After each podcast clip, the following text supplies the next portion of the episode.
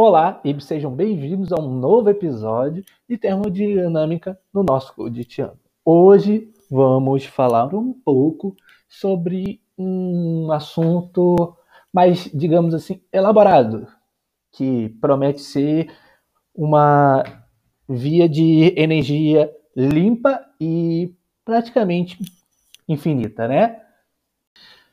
Então vamos falar um pouco sobre fusão nuclear. É, primeiro, existem muitas dúvidas do que o que é a fusão nuclear. Fusão nuclear não é o que é, acontece nas usinas nucleares. Não, aquilo é fissão nuclear. Primeiro vamos descobrir, vamos falar um pouco sobre a fissão nuclear, que é o combustível para as usinas nucleares atuais. Então, a fissão nuclear é um processo de divisão do núcleo de um elemento químico pesado em dois outros elementos mais leves e de massa aproximada. Esse processo possui baixa probabilidade de ocorrer naturalmente, sabe, no dia a dia. Mas um elemento pode ser forçado a dividir-se por um meio de recebimento de energia, ou sendo bombardeado por um nêutron. Isso é o que acontece no, na fissão nuclear nas usinas.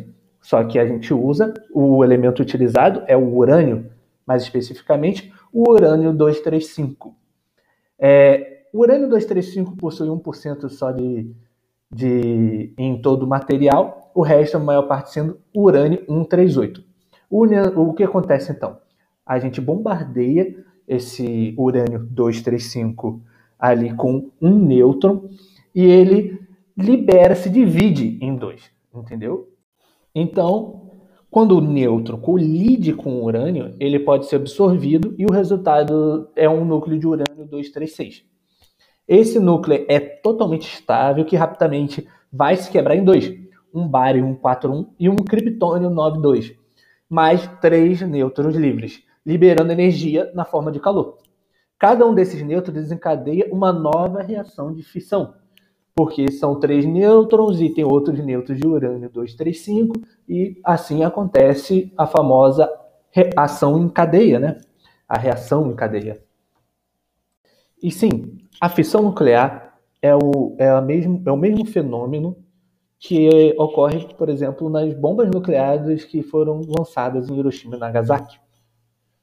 Sim, do mesmo jeito que a gente pode gerar energia, a gente também pode destruir. Mas isso é um papo para outro podcast. E, voltando à fissão, assim, é, basicamente, a maioria das usinas nucleares atuais é, são, trabalham com a, o ciclo Rankine, ou seja, uma usina nuclear é basicamente uma usina termoelétrica, mas em vez de usar carvão, eles utilizam a energia dos átomos de urânio. Logo, voltando ao, ao funcionamento da usina, ela aquece esse, essa água que passa por, um, por uma turbina que gera energia elétrica. Depois esse vapor vai voltar a ser água, passar de novo pelo reator, o reator faz o, o essa água virar vapor d'água e assim um ciclo Rankine. Então, dito isso, é, uma explicação de como funciona uma fissão e usinas hoje em dia, geração de energia por fissão, bem por cima, diga-se por passagem, podemos agora entendemos o que é a fissão. Mas então, o que, que é a fusão? A fusão é o oposto da fisão, da fissão. A fusão nuclear é a junção de átomos que têm núcleos leves e resultando em átomos com núcleos mais pesados. A cada reação de fusão é liberada uma grande quantidade de energia.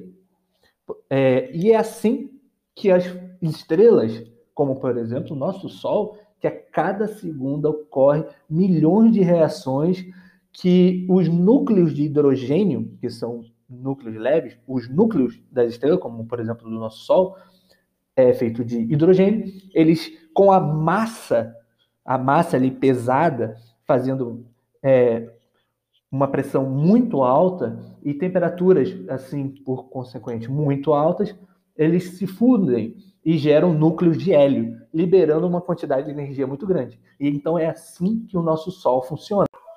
Então, dito isso, que a fusão é a energia das estrelas, então como que a gente poderia usar esse esse tipo de reação que promete que acontece, né, nas estrelas e promete ser tão limpa porque é, o, o, hidrogênio somado ao hidrogênio resultaria em um hélio.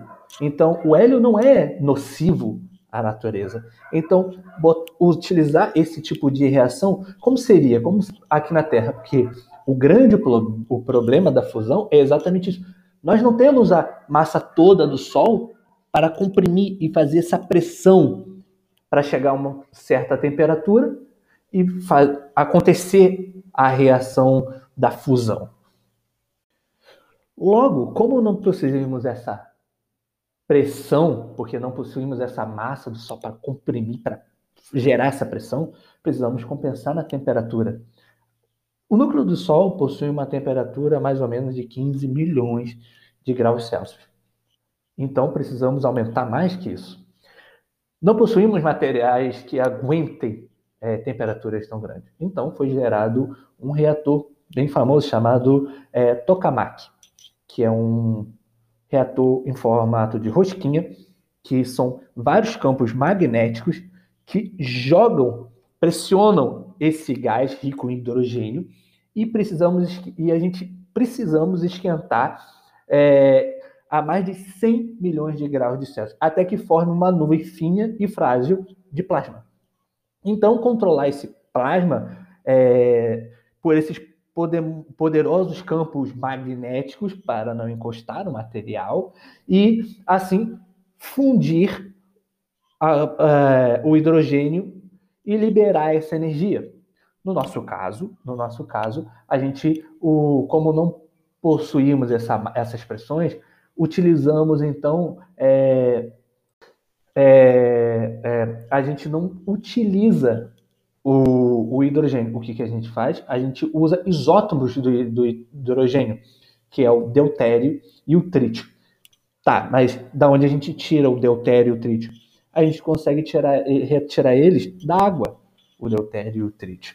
Então, logo, a gente pega esses isótopos de hidrogênio bota dentro do to, to, tokamak, que é o reator em rosquinha que a gente fala, e lá a gente faz essa, essa, esse plasma, onde a, ocorre a fusão, ou seja, 2, 1H mais 3, 1H se transforma em 4, 2H, mais um nêutron, mais energia liberada. Então, cerca de 3 vezes 10 a oitava quilojoules por grama de energia pode ser liberada a partir da, da, dessa reação. Então, logo dito isso, por que não utilizamos logo isso? Que não ligamos um, um reatores tokamak e geramos energia? Então, atualmente, é, a energia para fazer a fusão acontecer é muito maior do que a gerada.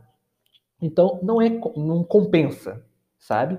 E também é, não conseguimos estabilizar essa, essa reação do plasma, ocorrida ali na plasma, por muito tempo, entendeu? Então, são, esses são os pedaços a ser, é, os passos, né, a serem a, superados pelos pesquisadores entusiastas da fusão.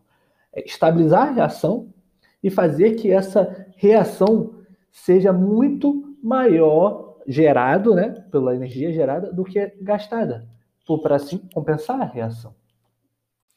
Mas a fusão nuclear, é, acredito, isso é uma opinião minha, é o futuro da energia sustentável e limpa.